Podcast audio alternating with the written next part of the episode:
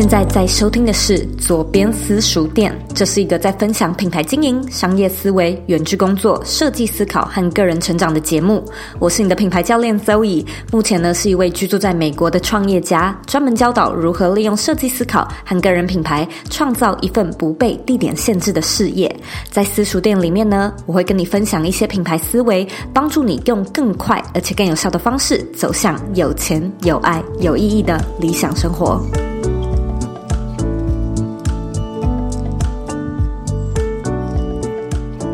Hello，我是 Zoe，欢迎你来到左边私塾店。今天呢是左边茶水间的第一百九十三集。我现在呢手上拿着一个热乎乎的，这个叫什么啊？焙茶、焙茶，诶，应该是焙还是焙？它就是那种 roasted，就是烤过、炭烤过的茶啊，好好喝。我们这两天呢，呃，美国密西根这边下大雪，然后这应该算是我这辈子看过最大最大片的雪。我有一天呢，就是站在门外，因为雪实在是很大，然后我就是盯着天空。突然之间呢，我就听到一个蛮有趣的声音，然后我就惊觉说：“哈，这什么声音？这是下雪的声音诶！你有没有听过下雪的声音？我现在讲，你知不知道下雪的声音听起来长什么样子呢？我形容一下，我觉得下雪的声音就有点像是……雨声，但是又不太一样，它比雨声更加的轻盈，然后有一种端腰腰，有一种端端的感觉，有一种蛮有弹性的感觉。好像有点柔软，但是它同样跟雨声一样，就是细细的雪跟呃下大雪的声音，就跟轻轻细细的雨，还有倾盆大雨的那个声音是非常非常不一样的。我觉得非常的特别，然后我也觉得哇，自己真的是好幸运，因为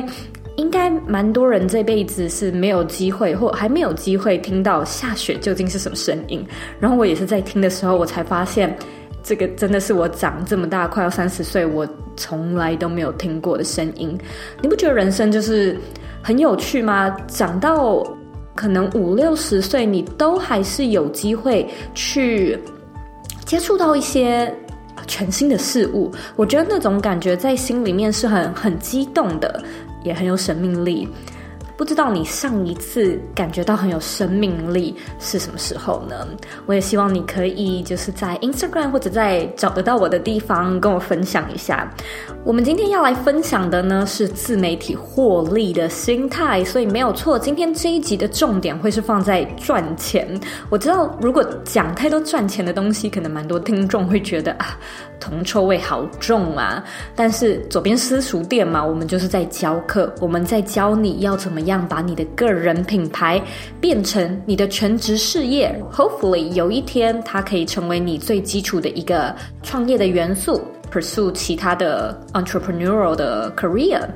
那在节目开始之前呢，我一样要先跟你分享我们今天节目的 sponsor，没错，就是我们的 Brand Your Life。Brand Your Life 是我自己的线上课程，它是一个在教个人品牌设计的课程。我们从呃市场定位做出市场差异化，到内容产制、行销，还有设计你的获利模式，一系列的课程呢，都是在教你怎么样从零打造一个属于你自己的自媒体事业。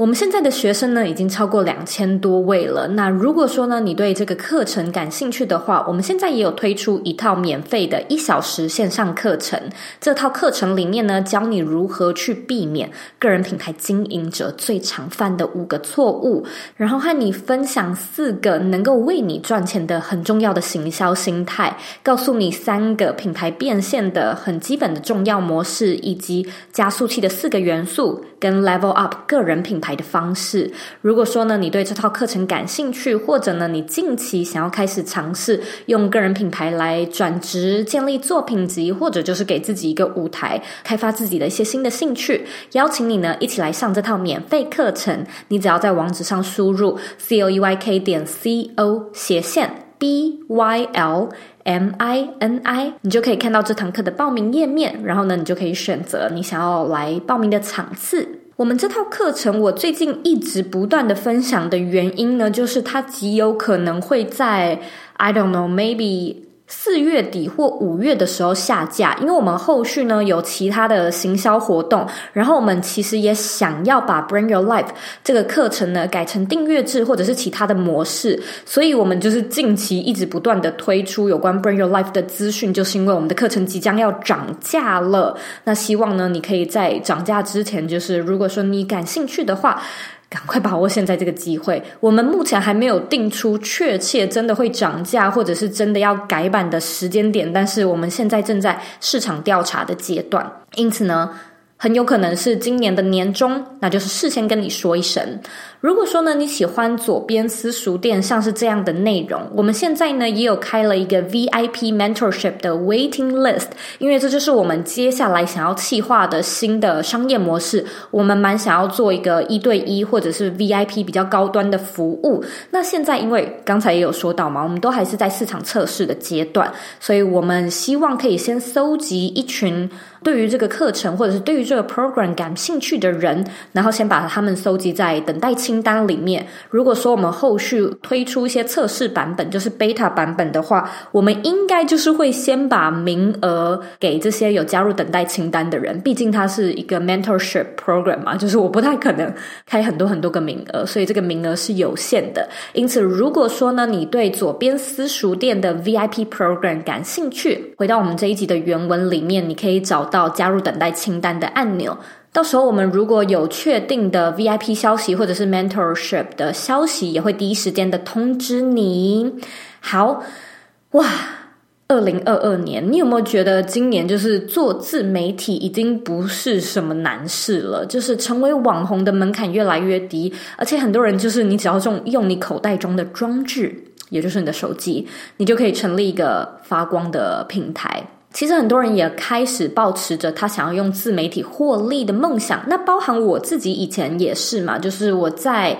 可能七八年前吧，曾经想要做一位旅游 travel blogger，然后我从那个时候开始，我就是很心想，我有一天要成为一个全职部落客，我要到处去旅行，我要离开我朝九晚五无聊的工作。然而呢，很多人可能跟我一样，就是经营了一阵子，也会面临到一个蛮恐怖的天花板，那就是广告费真的好难赚，流量真的好难起来，然后业配好不稳定。为了要糊口，为了要找厂商，然后可能还要跟很多很多的厂商合作，又会惹得观众不开心，然后自己也心力交瘁。我那时候就发现，非常非常像是我过去在自由接案的时候，也就是说，在这之前，我以前是在做呃平面设计跟视觉设计嘛，所以我做了一阵子 freelancer，我就觉得啊，我要当一位 freelancer 了，我可以拥有自己的 freedom，然后我可以自行选择我要跟谁合作，不要跟谁合作，自己找案。子，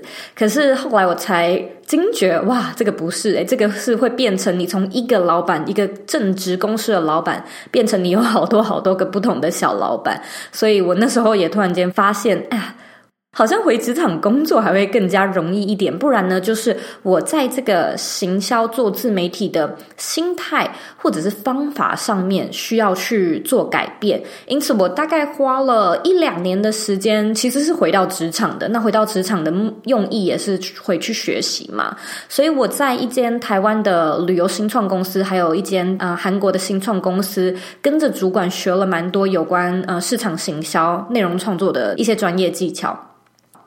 后来我就发现，其实所谓要用自媒体获利是绝对绝对可行的，因为我就是一个活生生的例子。我后来呢，就是 ditch 掉我之前的那个旅游部落格，然后开始很正式的知道我自己是想要讲品牌经营、自我成长，想要讲远距工作跟设计思考的。所以呢，我就开始发现自己有哪些地方要改变。那首先要改变的就是心态，也就是我今天要跟你分享的东西。其实呢，它绝对不是你想的那种哦，好。简单哦，写写文章、拍拍影片，就这样而已。今天的自媒体获利有几个非常重要的心态观念，那我们就一起来看看，你是不是有哪个地方可以立即调整。第一个心态呢，是你要问你自己：你究竟是在经营事业，还是你是在经营嗜好？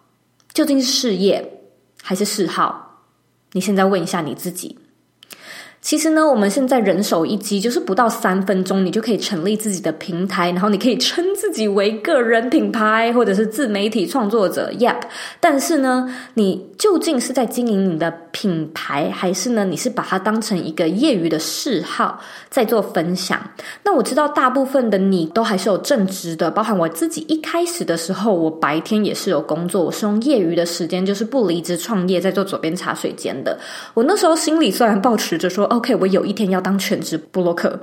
但是呢，在现实生活中，我就是一直没有办法度过那一关。哪一关？就是赚钱那一关。我就是没有办法找到可以替代我薪水的稳定方案。那在资源跟时间都非常有限的情况之下呢，有两个面向你需要去做转换，你才能够脱离只是经营嗜好的这个苦海。也就是第一个，你要有一个经营事业的决心。Yep，如果说呢，你永远都保持着啊，下班好累哦，我哪有时间来做这些有的没的。的心态的话呢，你的品牌当然永远不会有你想要的成果嘛。为什么呢？因为你都把心力用在你的工作上面。我所谓的工作是你正职白天老板给你的工作，你根本没有把这个视为一件，这个就是你的个人品牌，视为一件你觉得很重要的事情。那一件事情如果对你来说很重要，你会有什么样的改变呢？首先，你会愿意早起，你会愿意为了他晚睡，你愿意为了他查资料，你愿意学习，愿意参加社团，或愿意购买课程，你愿意投资自己。最重要的是呢，你愿意花时间在这件事情上面。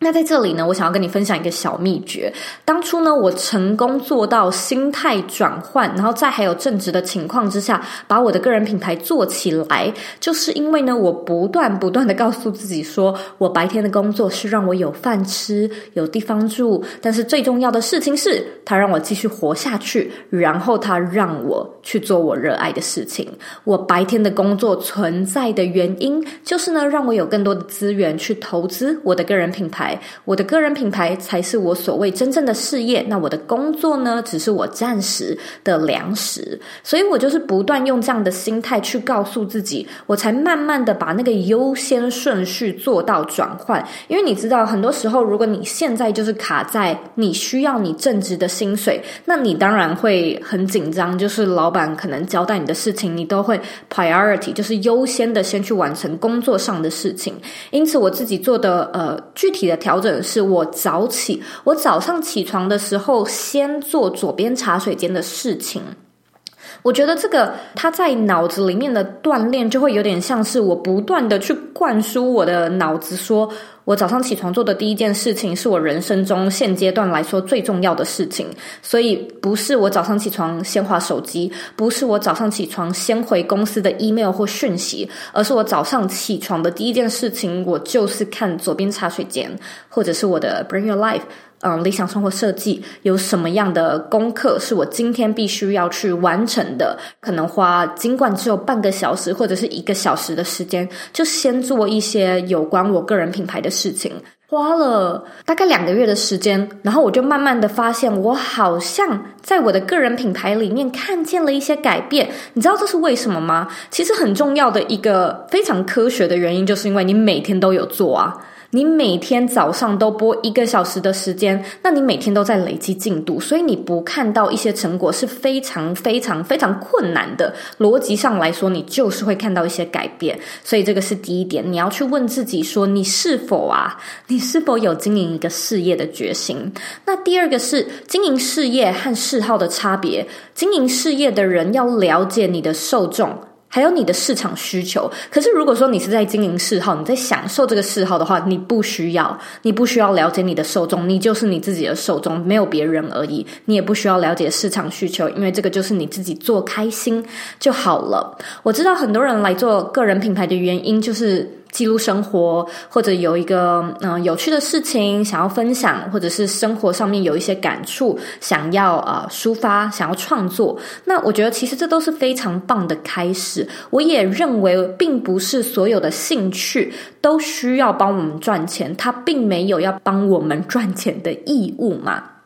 但是呢，如果你知道凡事都是以你这个人你自己为出发点的话，它就只会是你在经营自己的兴趣而已。我觉得这个可能也是为什么艺术产业它比较难做的原因，是因为呢，艺术家他比较以自己为出发点，也就是说，我们今天可能是在讲说，哎，我的。个人品牌的内容比较是以艺术抒发为主，它的确会有一个可能跟理财比起来比较困难的原因，是因为像理财、像商业、像行销这种东西，其实它都是为你的观众设计他们想要看的内容，但是艺术产业比较像是为你自己设计你想要抒发的艺术创作，所以出发点不一样，会导致买单的群众多寡也会不一样嘛，所以如如果说你是真的想要把你自己的兴趣做到一个事业上的等级，或者是事业上的转换，就算尽管你是在做艺术产业，你还是要去了解你的观众，你要知道你怎么卖出你的画，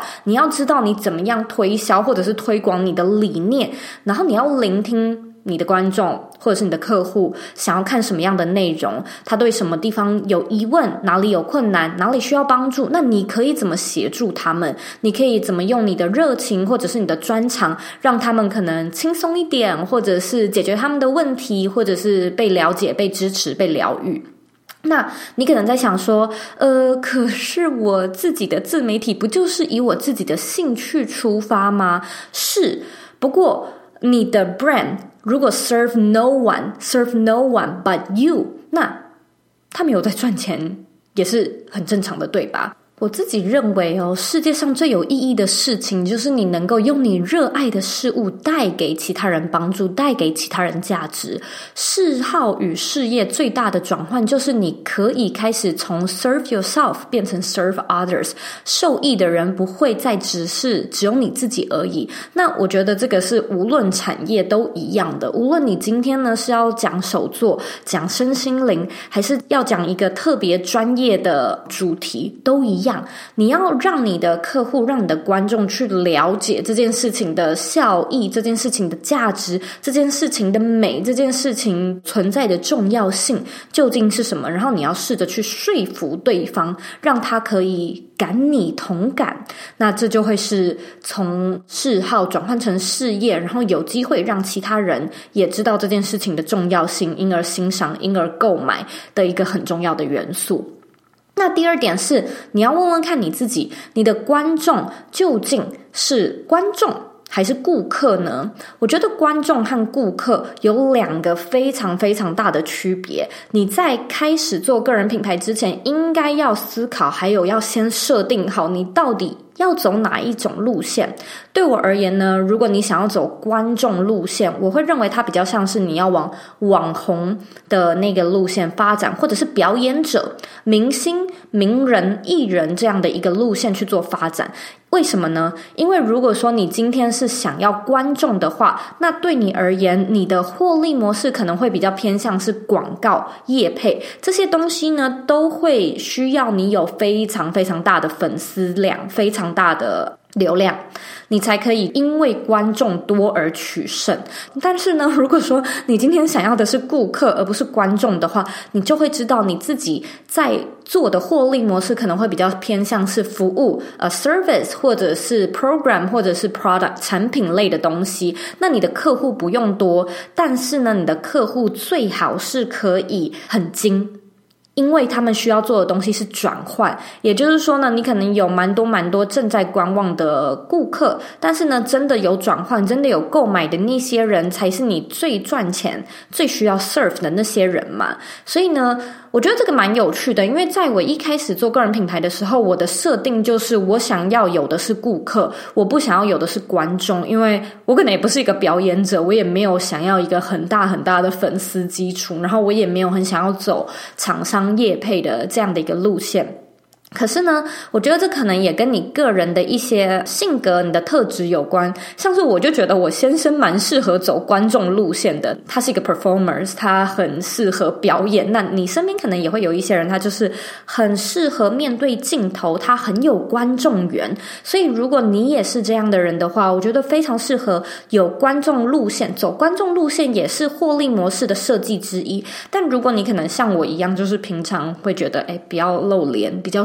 舒服，可能也是比较有一个理念，想要设计出自己的一套服务跟产品的话，你就要知道，那你在前期做内容策略的方式是不一样的。你到底是要走广还是要走深，都是不一样的。但是无论呢，你是要走观众路线还是顾客路线，我们需要避免的呢，就是。过客路线，我们一般呢，大众购买商品其实啊，都是为了一个原因嘛，就是希望解决某一个问题，可能是解决饿的感觉、冷的感觉，或者是让自己变漂亮，解决时间不够，或者是解决东西太多，解决各式各样的心理上、生理上的问题。Anyway。如果呢，你想要别人掏出钱，无论是观众类型，他来看你的表演，他购买门票，还是他掏出钱来购买你的服务，跟你预约一对一咨询，你 either 呢是要去营造一种感觉，例如表演的呃演唱会的氛围的现场，让你的观众感受到他购买前还有购买后还有体验中有什么样的差别，不然呢，你就是真正的要去创造一个你非常确定你观众需要，而且能够解决他们实际问题的服务或者是产品嘛。那如果说呢，你的转换率很低，大部分的观众呢，可能都只是你的顾客，就来看看，然后也没有 purchase，没有购买的这个动作，你可能就是要问自己说，为什么？为什么会有这样的问题呢？我们现在可以花一点时间一起思考一下，然后我也喝一口茶。我认为呢，最主要的原因也同样因为观众或者是顾客的设定不同而有不一样的可能。第一种可能呢，就是你的观众看不见你的价值；第二种可能呢，就是你的顾客看不见他们自己的身影。什么意思呢？也就是说，一般来说啊，粉丝追踪你的情况有两种：一种呢是很欣赏你的才华，例如说你的身材、长相啊，你的专业技能，例如歌唱或者是幽默感。那另外一种呢，则是他很欣赏你的内容主题，可能是你的某一个主题的探讨实作的方式，还有你的一些独特的观点。那关于第一种呢，粉丝可能会以第二人称的视野去欣赏你的创作，例如说觉得你唱歌很好听、很疗愈，或者是看你的影片觉得非常搞笑，因此心情很好。不过呢，当你开始卖你的商品，例如说你的专辑、CD、写真，或者是脱口秀门票的时候呢，你会发现，这个都是因为你的观众能够欣赏到你的价值，能够 appreciate 你的价值，你才可以卖出你想要卖的才华，你想要卖的一些创作嘛。这是因为呢，你卖的是你的东西，而不是观众的东西。Sure，在网络上你可以听一些免费的歌，当然很疗愈，然后帮你按赞，当然也没有问题。但是呢，如果说你真的要付钱去买一个人的 EP，一个人的专辑，你会发现很多人他打了退堂鼓，不是因为这些人不支持内容付费，而是你的东西他可能不需要，或者是你的东西他还没有办法看见它的价值，以及他。购买了之后，究竟能够获得些什么？而如果说呢，你在分享的是第二种，也就是特定的内容主题，例如啊、什么各类影片特效啊，或者是轻食、健康料理、健身、旅行等等之类的。当你呢是以一个主题为主轴，而不是以你个人为主轴去做产品的话，它的转换效率会相对比较高。为什么呢？因为你的观众或者是你的顾客，他可以在这个产品上面看见他自己的身影，也就是说，他知道他参加。了这个呃轻食料理的课程，他这个人究竟可以做到什么？学到什么？他会学会怎么做菜，怎么吃得健康，或者是他购买了你和其他厂商的一些合作的健身器材，他可以如何更有效率的锻炼他想要锻炼的部位？所以所有东西呢，都是以你的客户，也就是所谓的他这个人为主。想要把你的过客变成观众，变成顾客，最简单的方式呢，就是把你从以自己为中心的出发点改成以观众的需求或者是以顾客的需求为出发点去做内容上的分享，或者是内容上的产制，其实就是 serve others or serve no one。如果说呢，你对顾客或者是观众设定，呃，有一些疑问或者是感兴趣的话呢，我非常推荐你回去听左边私塾店第一集的节目，也就是我们的一九一集。在一九一集里面呢，我们告诉你什么是 Ideal Customer Avatar，如何去设定它，它的好处有哪些，以及要怎么样用你的 ICA，也就是你的理想客户的对话方式，去做出吸引他的内容。那第三个很重要的心态转换呢，就是你要去问自己，你究竟是在做公益，还是在做生意？如果我今天想要做公益的话，其实我是会去参加一些慈善机构或者是公益活动，我不会特别来建立个人品牌。就为了来做公益的原因，是因为我的目的呢，是希望想要让个人品牌成为我的事业，作为我的正职，打造我的理想生活。所以，我对它的设定是设定想要赚钱，设定想要获利的。那你也可以问自己，这是你想要的吗？或许不是嘛。那如果说不是的话，其实我认为我今天讲的东西 对你而言可能没有那么的重要，因为对你而言，可能你做个人品牌就是来抒发。那做公益当然也没有问题，我也相信有一定的人开始做一个非营利组织的个人品牌，可能会去帮助弱势，我觉得这个也非常非常的伟大，我也很支持。但是呢，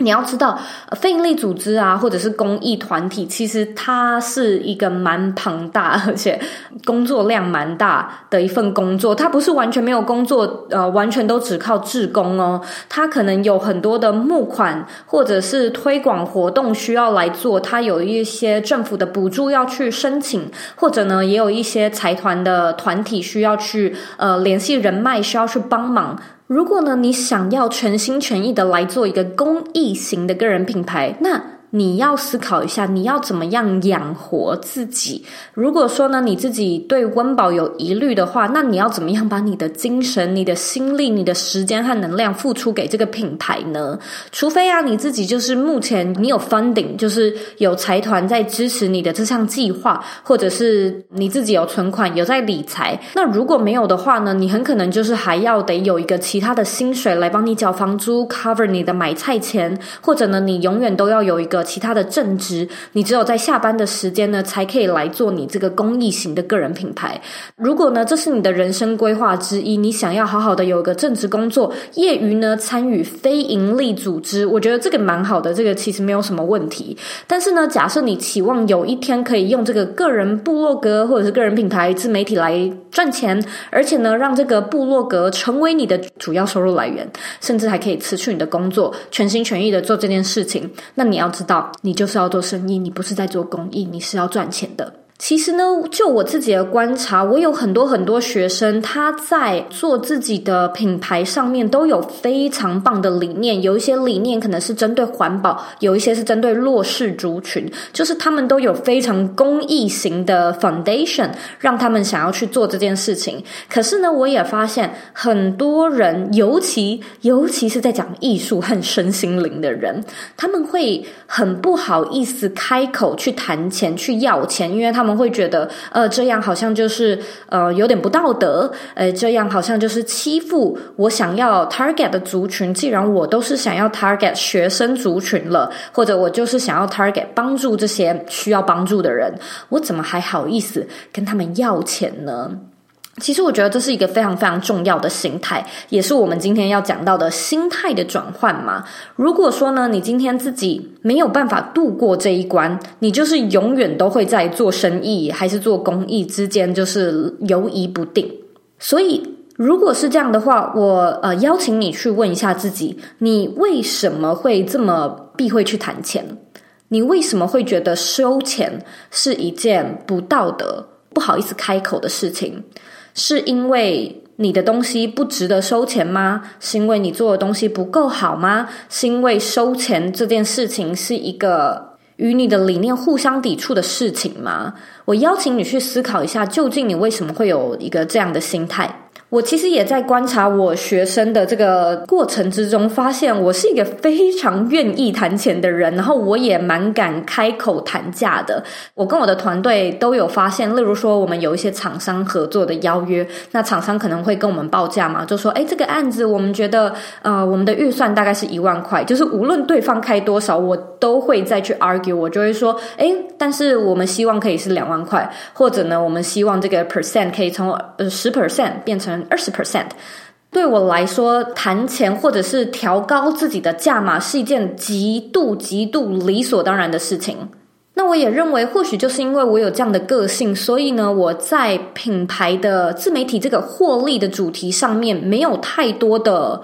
犹疑不定，没有太多的关卡。我发现很多人在获利这一关卡不过去，过不去的原因，就是因为你自己没有办法度过你心里的那一关。那我究竟如何去调整我自己的心态？我得很老实的说，我并没有什么调整，我就只是打从心底的觉得。我的价值是很高的，我对我自我的认可度是非常非常高的，所以我觉得你真正不愿意谈钱，或者是不愿意 charge 其他人的原因，或者是 charge 的费用很低很低的原因，很可能都是你对于自我的价值，你认为自己值多少钱呢？为什么是这个价钱呢？邀请你去思考一下，然后我也希望你可以呃回头再来跟我分享一下你对于思考完之后的一些咀嚼跟想法。我下一次呢，如果有机会。会的话，想要在左边私塾店分享有关冒牌者心态的议题，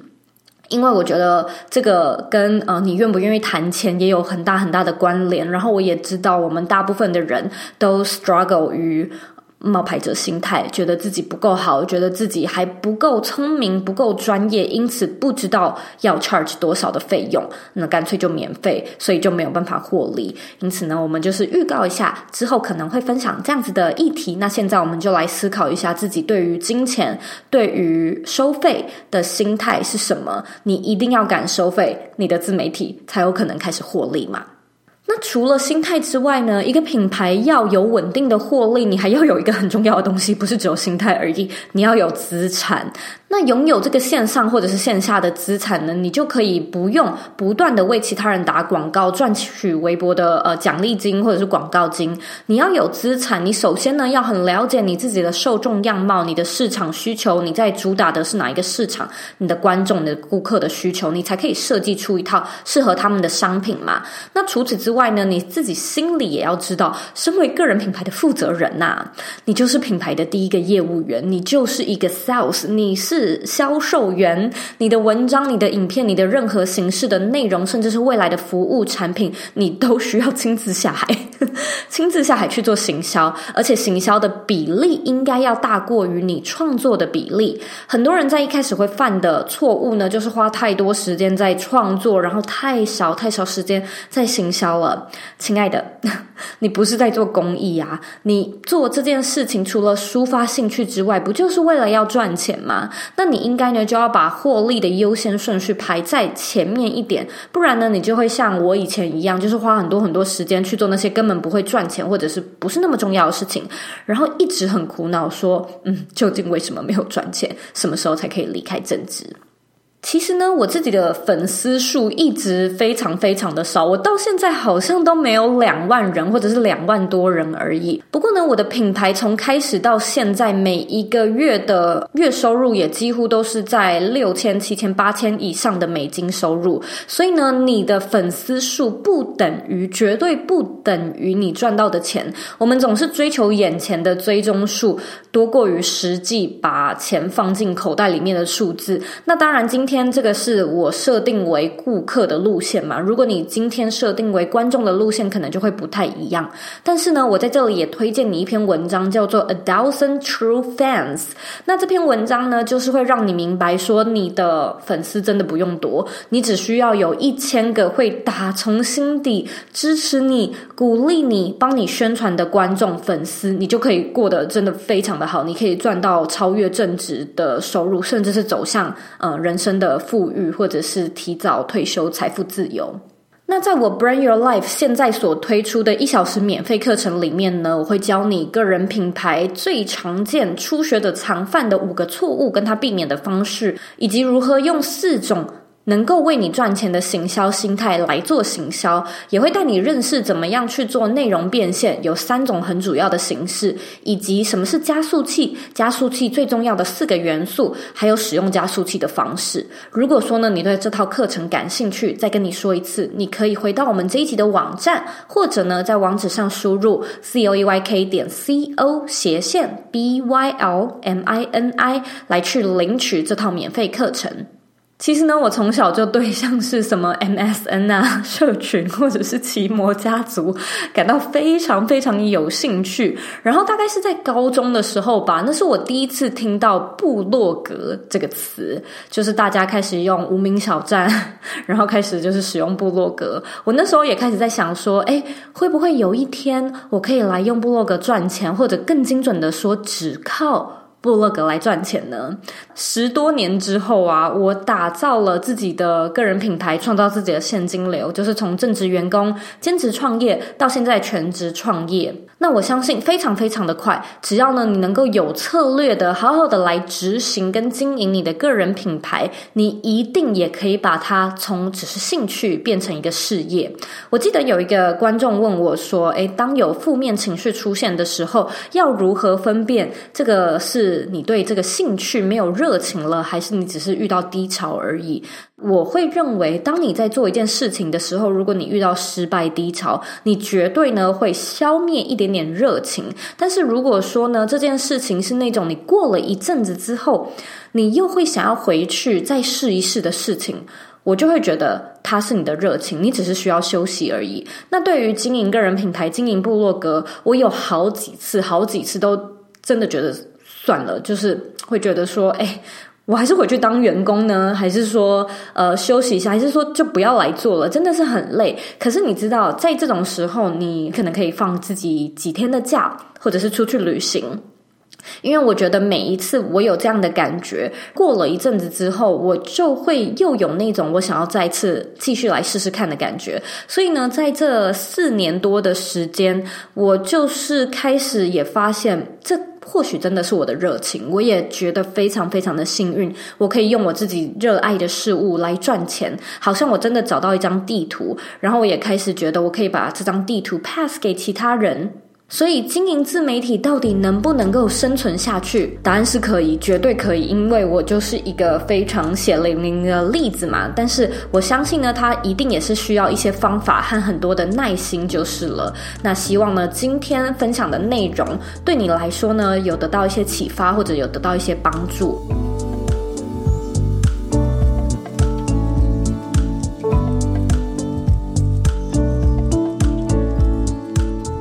上的三个很重要的心态呢，我们就再简单的复习一次。第一个是你要问自己，你在经营的究竟是事业，还是在经营嗜好？第二个是你的观众，他们究竟是观众还是顾客？但是无论是什么呢，他们都不可以是过客。那第三个呢，是你究竟是在做公益，还是是在做生意？我很希望你可以把这三题的答案，就是回到这一集的原文，或者呢是到我的 Instagram 上面分享给我。我们这一集的原文网址是 z o e y k 点 co 斜线自媒体。获利心态，你只要输入中文的网址呢，你就可以进到这一集的原文。我们里面呢也帮你整理好了一份非常精美的讲义。所以如果说你觉得今天的内容讲得太快的话呢，你也可以回到这一集的原文去下载我们帮你做好的讲义。那别忘了，我们现在呢正在招募对 VIP 或者是 Mentorship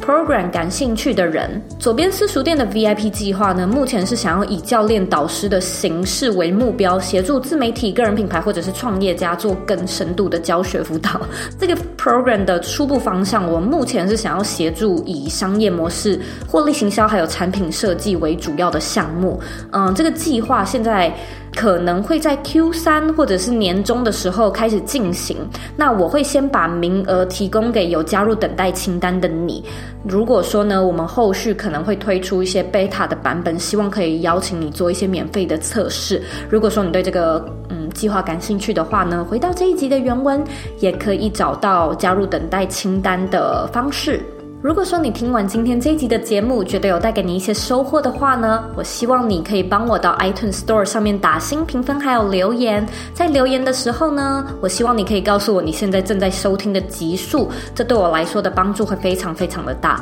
我也希望呢，你可以为这个节目留下五颗星的评论，然后呢，按下订阅键，并且呢，把这个节目分享给身边你认为对经营个人品牌感兴趣的朋友，或者你认为很重要的人。我们现在呢，在脸书上面有一个私密的社团，你可以在脸书上搜寻“理想生活设计”，就可以找到我们，并且加入这个社团。假设你还有其他问题的话呢，你都可以回到我的网站或者是 Instagram 上面找我。我的网站网址呢和 IG 的账号一样是 zoeyk 点 co。你可以截图这一集的节目，并且分享到你的 IG 线动上面，让我知道你听完这一集节目的想法。我现在呢在 IG 的精选动态上面也有一个精选动态，叫做许愿池。你可以在上面留下你希望我讲的主题，或者你希望我邀请的来宾，我们或许下一次呢就会做。你想要听的内容。最后的最后呢，我知道你是非常忙碌的，我也知道呢，你可以选择去做很多很多其他的事情，但是呢，你却选择来收听这一集的节目，我真的真的非常的感谢你。现在呢，我也想要花一点时间跟你说，你是你人生的负责人，你有权利也有能力去过你真正热爱的人生。左边私塾店下课喽！